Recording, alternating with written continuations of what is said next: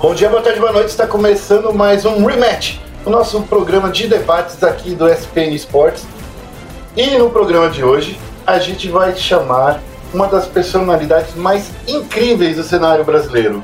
O Gil, o criador de conteúdo, o técnico, o God e o twitteiro da vez. E aí, Gil, tudo bom? Fala, galera! Boa tarde para todo mundo, bom dia, boa noite, dependendo do horário que você estiver escutando. Cara, obrigado pela apresentação. De novo, magnânimo, né, o Guerra?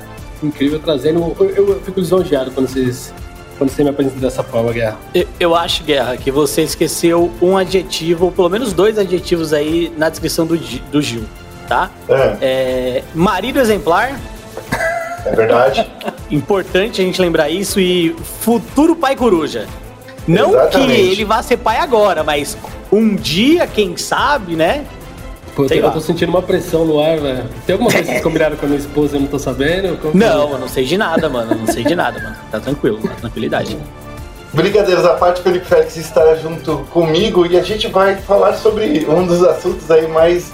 sobre diversos assuntos que estão envolvendo aí nosso cenário é, BR do Counter-Strike. BR nacional e internacional. Só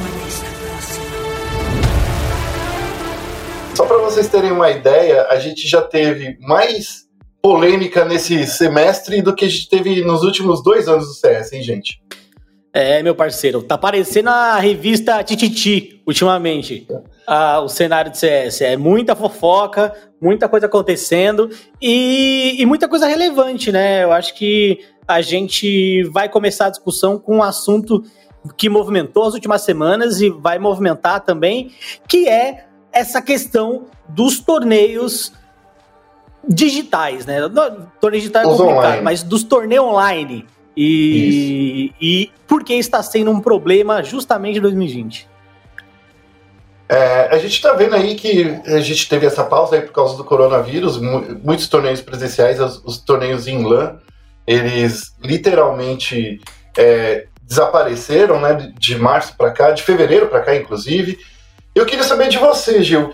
É, você acha que esses torneios online estão prejudicando aí o, o nosso esporte de cada dia? Cara, honestamente, acredito que sim, é, mas tem uma série de coisas que, que a gente tem que pontuar junto. Tem benefícios e malefícios, como tudo, né?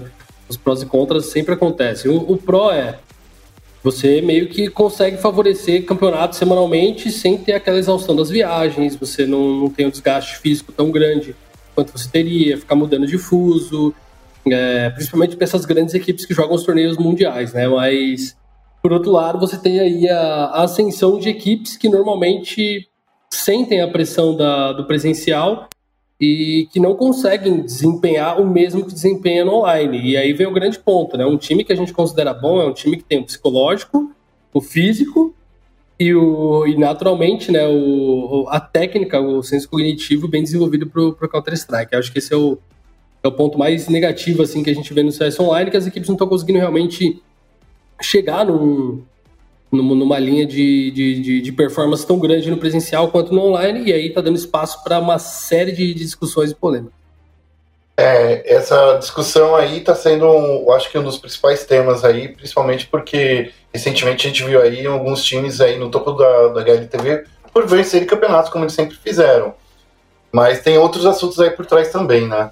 Uhum. Eu queria só é, ressaltar a HLTV, né? Se você olhar no ranking hoje, que é o dia que a gente está gravando, dia 9, é, então eu não sei quando vai sair, o papo é meio atemporal, então vai estar tranquilo. É, a Big é a primeira colocada no ranking da HLTV. Eles venceram a CS Summit, venceram um outro torneio anteriormente também, seguido pela Vitality e Evil Genesis, certo? É, na terceira colocação. Então, esse é o top 3 hoje. A gente não tem Astralis, que está na décima colocação, a gente não tem FaZe. É, lembrando também que a própria Astralis decidiu não jogar é, o último classificatório para o Major, porque se ela jogasse o classificatório é, com, usando outros jogadores, ela perderia ponto, então ela preferiu não jogar, já que ela está na ponta da tabela. É, e eu acho que o ponto positivo é dar espaço, acho que primeiro para novos talentos do CS, certo? O que é bom, mas ao mesmo tempo é complicado e complexo falar disso, porque a gente teve, por exemplo, vou usar a história que o brasileirinho aqui tá cansado de debater, é o novo, é o novo assunto do, do boteco. É, se a Chaos estava agitada ou se não estava agitada, certo? É, então, assim, acaba abrindo espaço para esse tipo de coisa, e eu acho que o que agrava mais ainda é, é a falta de responsabilidade dos organizadores em enviar e se posicionar. Então, é, em falar, olha, gente, é online, os parâmetros que nós estamos seguindo são esses parâmetros, todos os jogadores é, têm que seguir esses parâmetros aqui, e, e a gente está checando todos esses parâmetros minuto a minuto, segundo a segundo, sei lá, hora a hora. Então, eu acho também esse momento, o momento que pede mais transparência dos organizadores de torneio em termos de processo, e a gente não viu isso ainda, né? Cara, eu, eu acredito que tenha, tenha sido um, um problema que os, os jogadores ainda não, não entenderam como lidar com isso e as organizações também não. É, porque você fala do, do, do, que o Estado tal, não tá, mas isso parte de toda uma, uma estrutura organizacional que eu, que eu digo que é hierarquia, né? Você tem a organização do evento, você tem a, as empresas que estão atreladas a esse evento como patrocinadores, como marcas parceiras e tudo mais. E aí você tem organizações que, que foram convidadas ou classificar, classificaram para jogar esses, esses, campeonatos, o livro de regras, os juízes e abaixo disso os jogadores. É, teoricamente deveria ser assim. A gente sabe que na, na prática os jogadores têm uma voz um pouquinho mais ativa na comunidade do Counter-Strike especificamente. É, mas eu senti que faltou um pouco de pulso das organizadoras dos torneios, das organizações que, que colocam suas equipes para jogar, é, um pouco mais de discussão em relação a isso, de como que a gente poderia filtrar melhor o, o online, montar um comitê de, de análise para caso seja necessário. É, rolou até uma discussão em live streams ali do, de, de Gaules, de Fly, juntou grandes plataformas do mundo e discute para cá, discute para lá, e você percebe que não se chega a um consenso. Por quê? Porque nem o, as pessoas que estão envolvidas têm uma solução imediata. Ninguém chegou a pensar nisso porque não era uma realidade que a gente estava vivendo, né? O online, eu acho que esse foi um dos grandes baques do online também. A gente está tendo que reaprender a construir a comunidade, porque em 2016, quando toda a comunidade nacional era só online, é, aqui no, no, caso no Brasil, lá no, no, exterior já, já tinha os presenciais desde 2010, 2009, que basicamente não pararam, né? O jogo migrou de, de, de franquia, a franquia migrou no caso de, de versão, mas continuou a mesma estrutura, campeonatos de LAN sendo muito recorrentes, as mesmas empresas migrando, fazendo é, conteúdo e, e estrutura para as novas plataformas.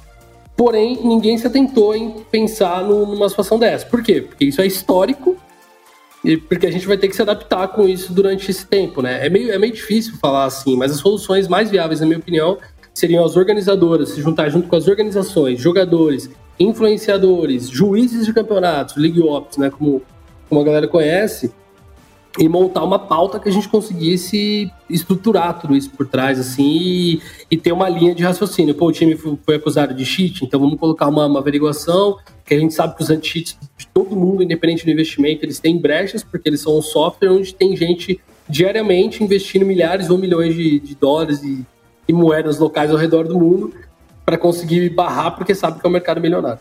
Sim, justamente, falta esse esse processo de informar quais são os procedimentos é, utilizados. Lembrando que a CS Summit, que é o torneio que a Big ganhou na Europa, é o torneio que a MBR foi desclassificado, anualmente é um torneio que já acontece há bastante tempo e é um torneio presencial. É um torneio que os times jogam todos dentro de uma casa, inclusive é um torneio bem descontraído. Então, como o Gil disse, até mesmo os torneios pequenos, eles já costumavam a ser presencial lá fora. Então, é, é algo que não só é, ninguém estava preparado, como ninguém conseguiu reagir de maneira transparente e adequada.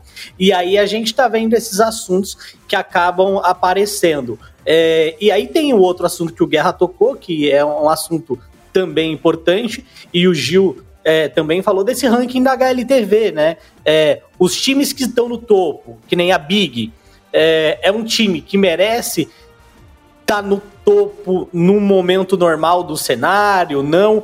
Honestamente, eu acho que o time da Big tá jogando um CS muito bom.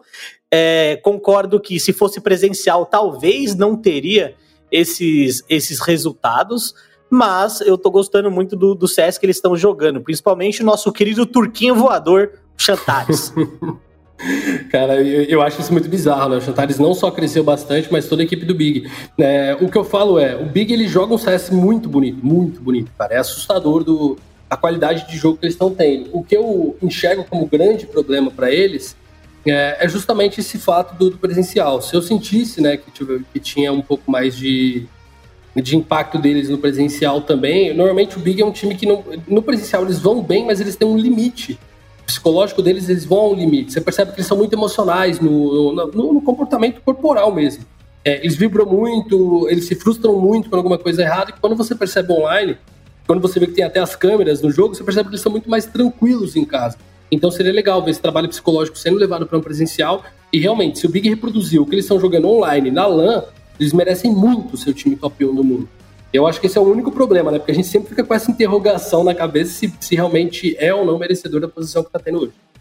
É, eu acho que talvez uma discussão que a gente precisa colocar aí na pauta, talvez em, até num próximo programa, é expandir esse assunto, porque eu, fico olhando os torneios online, a gente já era acostumado a jogar online. Counter-Strike, para mim, nasceu do de jogo online. Então, acho que isso, para mim, tem muita coisa só para falar só desse ponto. Porém, eu preciso adiantar a pauta, porque tem mais uma coisa aqui. Hoje, eu, eu é, você trabalhou como treinador durante esse período aí que a gente ficou, ficou é, offline, né?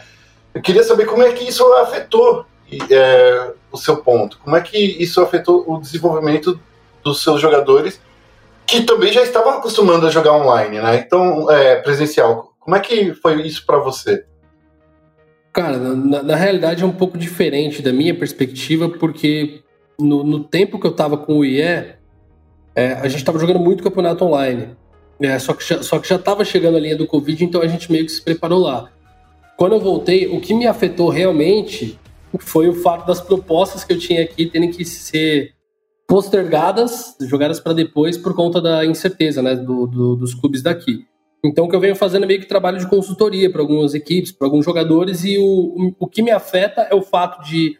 Eu, eu, trago muita ciência dentro do meu trabalho como treinador. Eu procuro trazer fisioterapia, não que eu seja especialista na área, mas eu sempre me consulto com profissionais do tipo. É, então, eu trago fisioterapia, eu trago psicologia, eu trago coisas do, de educação física, é, que realmente impactam né, nessa linha do, do neurofísico, né, no, no, no caso, para o jogador, que realmente é, é como posso dizer, interfere diretamente dentro do jogo dele no servidor, e eu sinto que fazendo online é um pouco diferente, porque eu não consigo corrigir o que ele está fazendo, eu não tenho essa, essa velocidade de ação que é o, o pessoal, né? O pessoal ele acaba ajudando um pouquinho. Para mim, afetou um pouco nesse quesito. Em relação aos jogadores, quando eu estava lá no IE, não, não, ia mudar muita coisa, porque qualquer time que chega lá, lá fora, um time brasileiro que chega, né, no, no, no cenário norte-americano, ele sabe que vai jogar muito mais partidas off, é, online do que offline.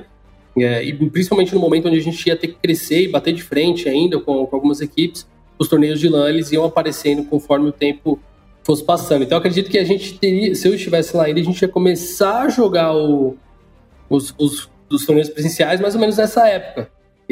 Quando começar, tá tendo a, Mif, a League, tem, teve outro torneio que teve recentemente também online, Fragadelphia, que é um os torneios mais conhecidos lá do Tier 2, Tier 3 NA. Então seriam esses torneios que a gente teria para jogar e aí sim eu acredito que, que poderia dizer um pouquinho mais em relação a, a, como afetou. Mas dentro da GH em si, acredito pelo fato de já estar tá no pessoal é mais fácil. Aí o online é mais uma questão mesmo de, de como eu falei, tem uma estrutura da, da organização por trás para fiscalizar.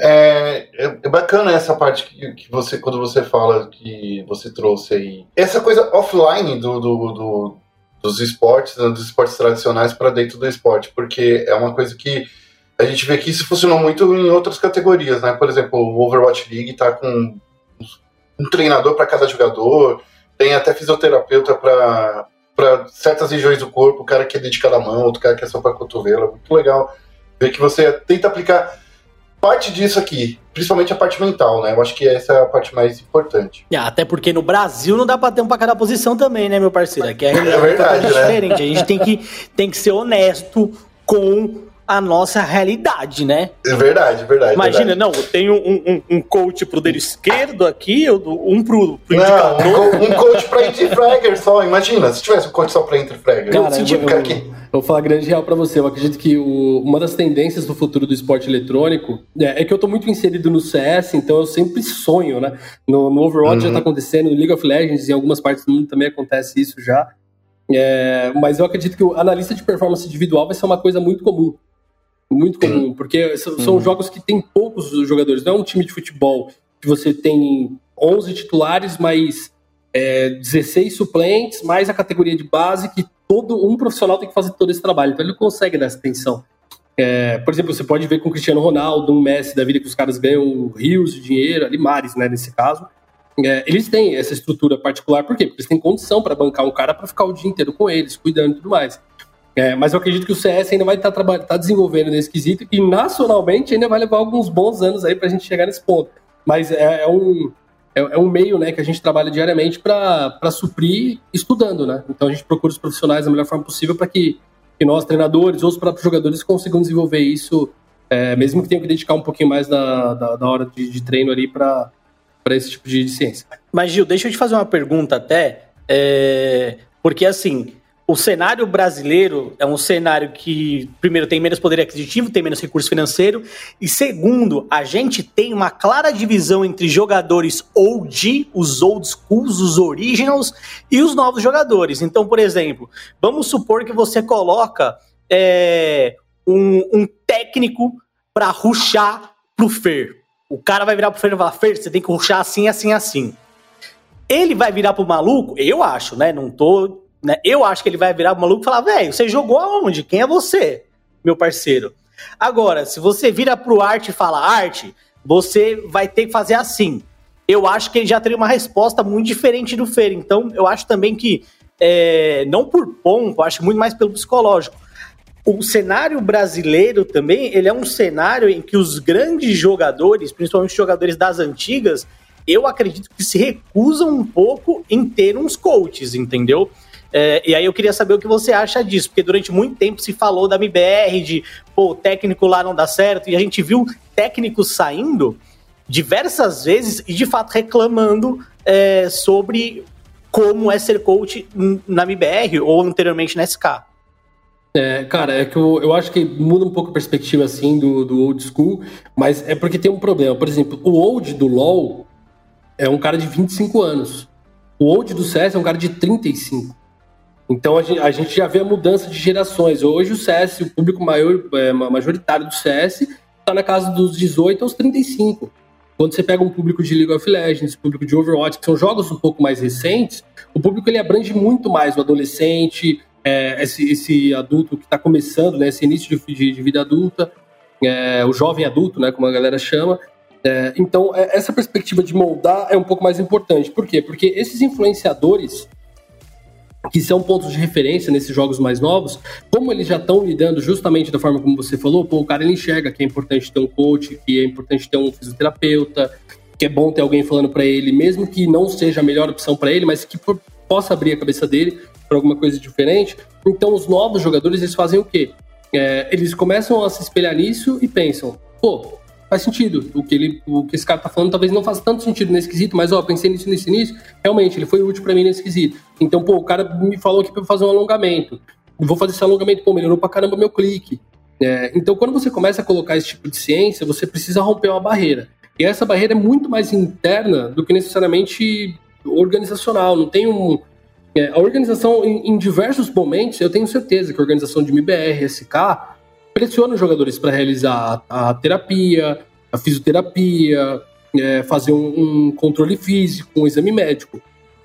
Mas eu tenho absoluta certeza também que os jogadores mais velhos, principalmente os que não têm é, a vontade de, de criar essa, essa casca nova, principalmente, talvez você citou o Fer como um, um, bom exemplo, que é esse cara mais marrento, eu cheguei até aqui fazendo isso, como que você vai me dizer o que fazer? É, e moldar ele para uma parada tipo assim, velho, a gente vai tentar te ajudar, você sabe jogar o CS, a gente está tentando potencializar o seu nível, porque tem jogadores muito mais novos que se dedicam muito mais porque tem mais fôlego. Então a gente quer igualar você a eles, sem que você tenha que dedicar o mesmo tempo para esse jogador mais novo, porque a estrutura física do jogador mais novo é melhor, ele se cura mais rápido. Se ele tem um processo de lesão de uma tendinite, um cara de 29 anos, demora muito mais tempo para se curar do que um cara de 16, que é o que acontece hoje, né? Hoje a gente vê Olaf Meister, Device, teve outro jogador recentemente com problema físico que teve que se afastar.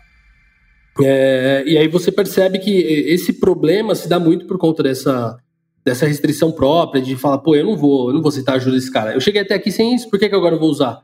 Aí você tem que olhar para o lado e perceber que todas as organizações do mundo estão usando também. Pô, o Astralis chegou no topo do mundo, toda entrevista que os caras davam, eles falavam do, do psicólogo, do fisioterapeuta. Os caras, pessoal, usam muito sobre o bootcamp sem PC deles, mas o Astralis faz isso há quatro anos.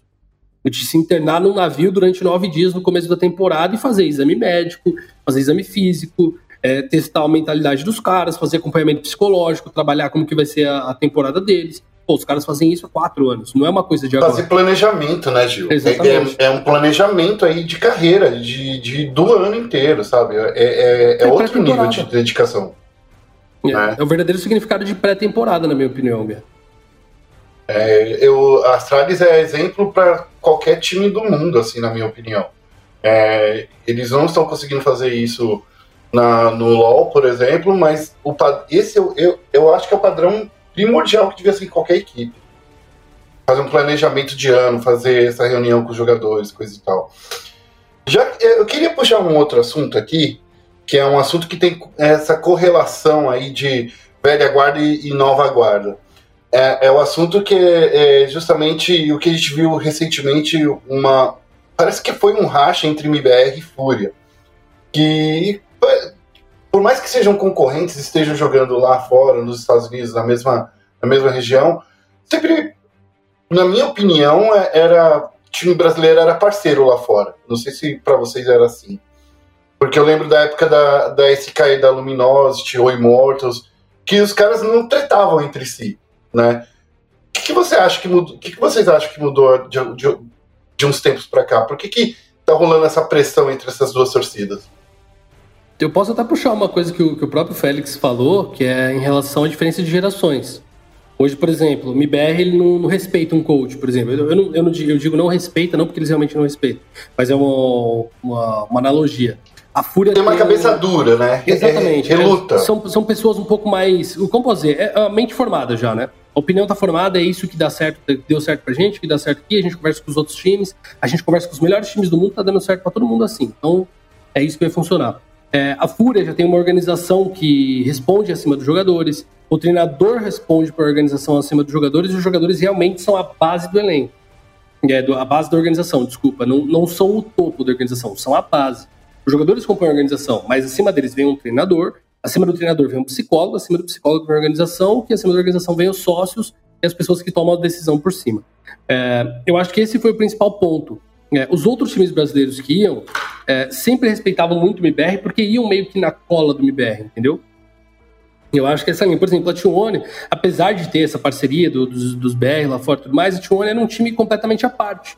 Você não, você não escuta Tione junto do MBR.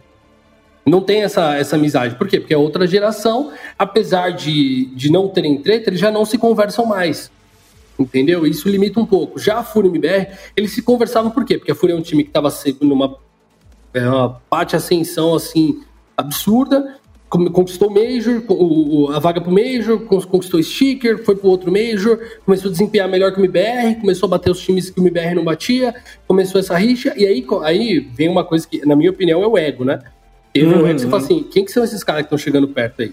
É, justamente e... isso que eu ia mencionar também. E assim, eu não quero é, desmerecer toda a história que os jogadores da MBR é, construíram. Eu nem quero e nem posso. É, e, mas aí chega justamente nessa questão de tipo, o, o que a gente viu muito nessa treta recente foi ficar quieto que eu pavimentei a estrada, certo? É, e é a realidade, isso é a realidade, isso é real. E, mas ao mesmo tempo que você pavimentou a estrada, e você é a geração que mais sofreu, de fato, porque quem estava na vanguarda sempre sofre mais. A gente tem uma entrevista com o Bob Burnquist que ele diz isso, inclusive, né, Guerra? É, quem está na vanguarda sempre vai sofrer. A pessoa que vem depois, ou as pessoas que vêm depois de você, elas já pegam um, um bonde mais tranquilo. certo? É, então tem aquela coisa, pô, eu que pavimentei a estrada, o que, que você tá trocando ideia? Tipo, eu sou, sou foda, eu sou o cara. E de fato, você é o cara, você foi o cara anteriormente, mas no momento a fase não é boa para você. É, então, assim, eu acho que mexeu muito com o brilho mesmo, de tipo, é, a rivalidade começou muito mais da parte do, do, do MIBR para a Fúria do que da Fúria para o MIBR, justamente porque os jogadores do MIBR são o topo da organização, então, e, e, o topo do CS brasileiro sempre foram. E quando você fala de Immortals, quando você fala de Luminosity, é, esses dois times sempre foram meio que o time B da MIBR, sabe? Ou da SK, de olha, eu preciso de um jogador, ah, eu vou pegar um jogador da Immortals, vou pegar um jogador é, da Luminosity. Quando isso aconteceu, é, tipo, ah, vou pegar um jogador da Fúria, certo? Que foi o, o Cacerato, né? É, não, não rolou. Não rolou por quê? Porque a organização, de fato, ali é quem tem o, o, o poder, quem tem a relação contratual mais forte. E a, desde lá, eu acho que já tava aquela coisa, pô, como assim? Não, não deixou. E o, a torcida falava, pô, não deixou o Cacerato realizar o sonho dele de jogar é, os maiores torneios do mundo e coisa do tipo. E a gente viu que esse investimento da Fúria fez se valer, né? É, então a manutenção do Cacerato foi um dos principais motivos da Fúria estar tá onde está hoje. E eu acho que um dos principais motivos de começar essa rivalidade, principalmente por parte da torcida. Porque foi ali que a torcida viu, ó, a Fúria não é um time B da, da, da SK, da MBR. A Fúria é um time que quer competir. E aí já causa essa rixa, sabe? Vocês acham que essa daí é a primeira, é, primeira divisão de torcida mesmo no Brasil? Porque até então todo mundo torcia para o mesmo time, né? Todo mundo torcia para SK, para Luminosity, o, o próprio MBR. Mas eu sinto que isso abriu a, é, essa coisa que nem a gente vê no futebol, por exemplo. Eu tenho um cara que só torce pro Palmeiras, um cara que só torce pro São Paulo, sabe? Vocês acham que é, é, é, é essa primeira torcida que tem esse tipo de, de disputa? Acho que sim, mas, mas eu acho que isso deve muito mais ao trabalho de, de conversão de público das duas equipes. É, primeiro, o, o, lance que o, que o Félix falou muito importante sobre o lance de pavimentar a estrada, porque isso também gera fãs. É, que, só só para colocar um contexto é, bem, bem módico. Eu também ajudei a pavimentar a estrada. Só que eu era o carinha que estava ali do lado raspando o asfalto que estava sendo colocado. Fallen, Fer, Taco, Henrique, Lucas, KNG, o, quem se pode colocar aí mais? Mano, dá pra você colocar um mundo de pessoas ali que tava lá no começo. Steel, Bolt, ZQK, é, Zack, FBM, Lula, todos esses caras que começaram a expandir o CS, esses caras estavam fazendo o trabalho mais bruto. A gente estava do lado ajudando. Quando eu falo a gente, eu, eu me coloco no bolo, aí você pode colocar os jogadores que estavam aqui na época, que hoje estão lá fora. Você pode colocar o Tatazinho facilmente como isso, que tá aí desde 2015, 2014 lá jogando competitivo. É, eu sei disso porque eu tava lá treinando com outros caras também nessa época. Aí você coloca IDK, Cello, Nex. Esses caras também ajudaram, de, certa forma, a pavimentar essa estrada, certo? Os caras da FURIA, eles são muito mais novos no cenário. E eu acho que é aí que gera esse, esse problema de discussão. E a grande treta é, como a gente não fez tanto a parte bruta, a gente não sofreu tanto, porque os caras estavam tomando tapa, a gente entra nessa linha de tipo, pô, eu também ajudei, mas eu não tô me doendo pelos caras. Eu acho que é importante todo mundo fazer isso. Mas a gente não sabe tudo que os, exatamente tudo que os caras passaram. Os caras foram lá fora, passaram fome, é, dormiram no chão, sabe? Tem toda uma história que os caras eles querem colocar isso como ponto. É, e por outro lado, isso gera uma, uma, admiração absurda, como que é a que a gente tem hoje por eles, acho que toda a comunidade tem, independente de rixa ou não, e a gente continua admirando a Fúria também por tudo que a Fúria está construindo. A história que o, que o MIBR criou, que a base do MIBR criou com SK, com Luminosity, com Kate, com Kabum, é, ajudou a ter o que é a Fúria hoje. Só que a Fúria está fazendo um trabalho absurdo de, de, conversão. Pô, os caras conseguiram trazer uma das principais marcas de, de vestuário do mundo para ser patrocinador master da equipe. É, é uma, coisa histórica. Pô, o MBR não fez isso, o SK não fez isso. É, aí você começa a colocar essas coisas na balança e falar, cada um tem a sua importância, a sua relevância. Então cada um está trabalhando de uma forma para trazer essa torcida para perto. Porque o futuro do esporte é o que a gente fala. O esporte, as, as modalidades do esporte eletrônico, é, são o esporte do futuro.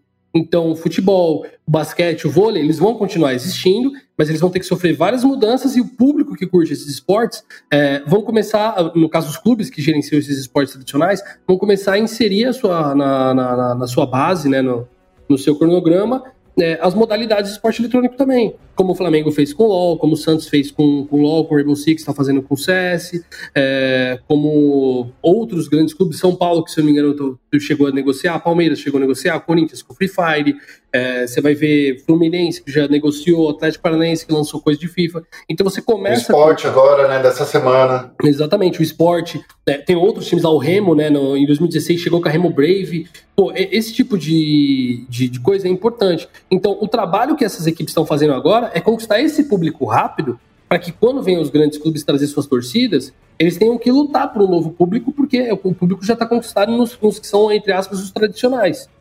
Entendeu? É, então, eu acho que isso é muito mais um trabalho da, da, das organizações mesmo, da equipe de marketing, de conversão da, das duas equipes, que estão fazendo isso muito bem agora.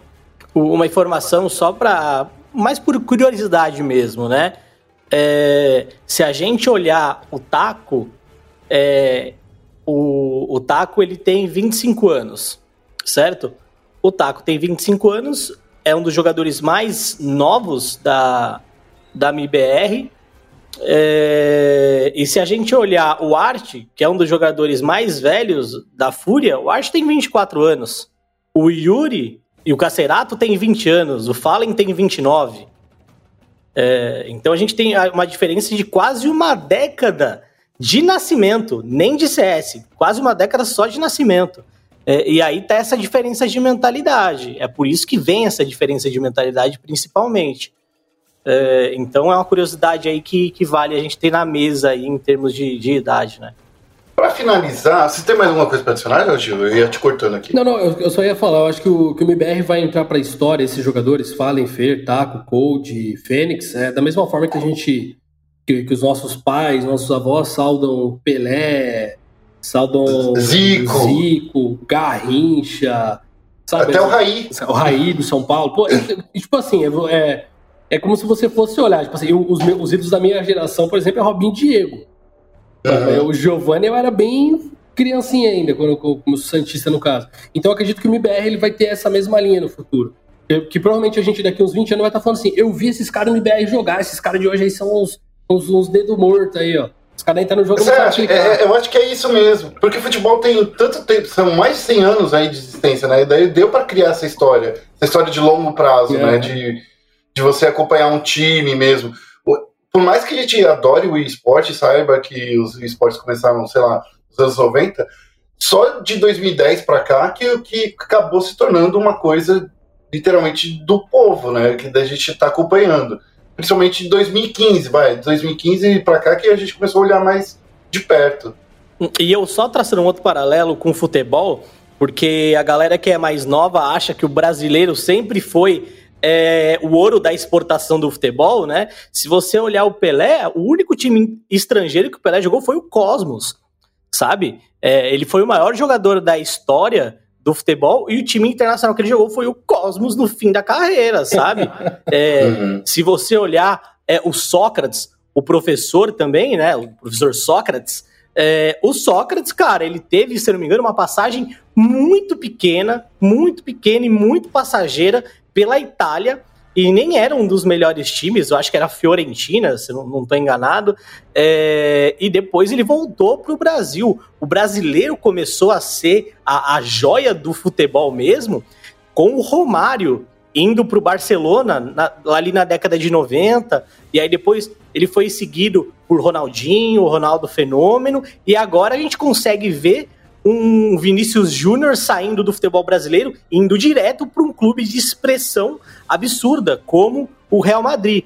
É, antes uhum. não, antes você tinha toda uma trajetória, ah, você vai jogar um time B da, da França, um time B da Holanda, como era o Ajax, ou até mesmo o PSG, que era meio que um time B na época, que o Ronaldinho Gaúcho foi jogar lá.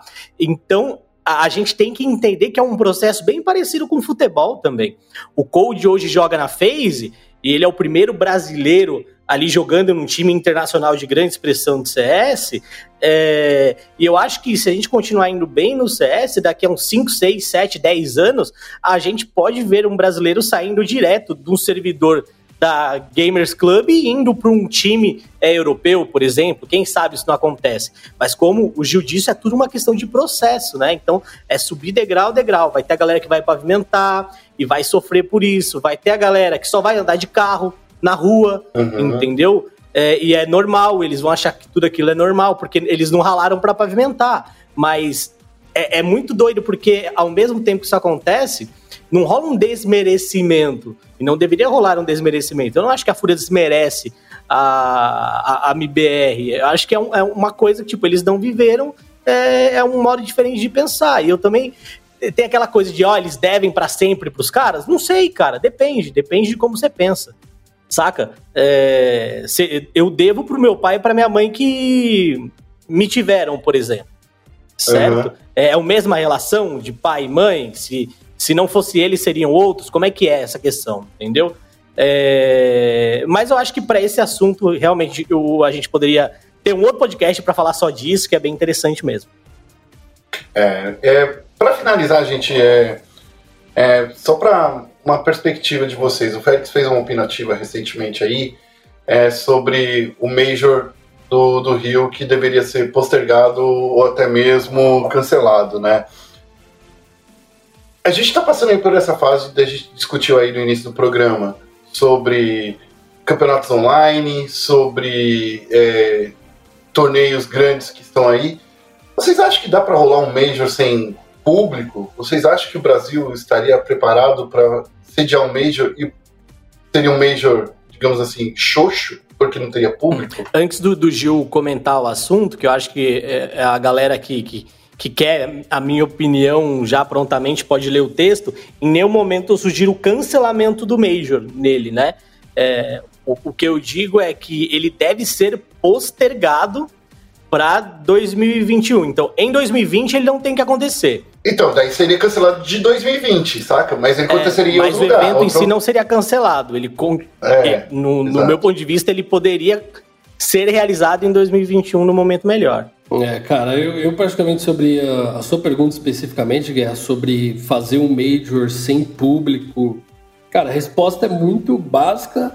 É, o editor já coloca um pi, mas nem fu... Não, não vou fazer o editor colocar um pi, não, mas uhum. é basicamente isso. Não tem como, não tem como. É o, é o, campeonato mais importante da modalidade. Mesma coisa de você falar, a gente vai fazer uma Copa do, do, do Mundo, é, mas não pode ir ninguém no estádio. Cara, não tem graça, velho. Então pra que você faz uma Copa do Mundo? Joga cada um, continua rolando Brasileirão, continua rolando Campeonato Francês. Não faz sentido isso. É, então eu enxergo que você fazer o Major agora é um erro. É, eu acho que tem que sim ser postergado. Acho que melhor trocar essa data, colocar esse próximo Major, que seja em Cologne, que seja é, na Dinamarca, como o pessoal tá, tá, tá cogitando bastante, né, em Odense, é, que tem estrutura, que tem já o, o país saindo dessa desse pânico que é o, que é o Covid-19, é, para realmente estruturar uma sequência mais, mais sólida em relação a, a, a, ao trabalho né, que, que vai sendo feito é, por, por, todos né, que estão no meio. Porque basicamente você, você, a gente fala muito sobre jogadores. Beleza, o jogador está quarentenado. Legal, pô, a maior parte dos jogadores tem condição disso. Mas aí você vai ter que colocar, primeiro, a, a staff inteira os caras uhum. não vão ficar um cheirando o pescoço do outro o dia inteiro, porque vai, vai levar equipamento para cima e para baixo, vai. Pô, toda hora o cara vai, vai almoçar junto. Você não consegue fazer uma estrutura dessa sem gastar mais do que o orçamento permite. Porque a gente sabe que hoje, uhum. boa parte dos, desses eventos do mundo já trabalham com operação deficitária pensando no futuro. Talvez o Major não seja né, deficitário, mas ainda assim é, os outros eventos são. Então, você coloca que o Major ser realizado agora no Brasil é um erro por conta de todo o histórico que a gente está tendo agora. A gente está vendo bons países que têm uma, uma economia ou uma, uma característica semelhante do Brasil sofrendo. É, no, no, caso, a gente vê o, no caso saindo e vê o Brasil sofrendo, e a gente percebe, a gente não está pronto para fazer o Major agora. Muito mais por uma questão de solidariedade, solidariedade empatia com todo mundo que está envolvido na produção e também para a gente não fazer uma chacina em massa. Porque, na minha opinião, você fazer um Major agora é, uma, é você basicamente assinar uma chacina a longo prazo. Em 15, 20 é, dias. Deixa todo mundo reunido dentro do estádio, né? Exatamente. A chance de contágio, independente de usar máscara e tudo mais, é gigantesco. Hum. É gigantesco, e aí, o, o, nosso ouvinte está se perguntando: pô, mas o Major, ele é só em novembro, é só daqui a quatro meses. A gente já tá quatro meses de quarentena já. Exatamente, e, né? E gente pensava de um... dois meses e agora já é, dobramos. E passou de um jeito que, assim, a gente sentiu, mas passou bem rápido, quer queira, quer não, né? É, e como o, o Gil mencionou, e como Guerra também já, já pautou a nossa redação, a China, por exemplo, ela já deixou claro que ela não vai receber eventos internacionais até 2021. Já cancelou alguns outros eventos que iam acontecer lá esse ano é, de cunho internacional. Inclusive, lá na ESPN você pode ler que até mesmo o Mundial de League of Legends corre perigo. É, o Mundial que aconteceu em Xangai, ele corre perigo de não acontecer na China também. Justamente por causa dessa determinação. E aí você pensa, pô, o Major sem torcida já é horrível. Agora imagina o primeiro Major da história do Brasil. Porque o Brasil nunca recebeu um Major antes. O Major de CS. A gente recebeu torneios grandes, torneios presenciais muito legais, da ESL, inclusive, mas eles não eram majors. E esse é o primeiro major que o Brasil vai receber. Se quer fazer o primeiro major do Brasil, que o que tem a oferecer para fora é torcida, entendeu? É festa, é diversão, sem torcida ou, ou sem o torcedor poder interagir com os jogadores, é isso que, que você quer, é isso que a gente quer, é isso que o comprador de ingresso quer? Não é. Então, acho que já está mais do que na hora de da galera já anunciar como vai ser, e esse é o One Cologne, vai acontecer daqui a pouco, pode ser um teste para isso, tá lá no texto. Então, a galera da ESL precisa de fato se posicionar, tá postergando algo que não tem como. É, eu enxergo dessa forma também, e uma das coisas que eu acho que só no ponto de conclusão é postergar é a melhor decisão, porque uh, o que as organizadoras de torneio lá de fora falam sobre o nosso o nosso público não é só a linha de, de torcida, né, Félix? Tem uma uhum. linha também de, de, de compra, né?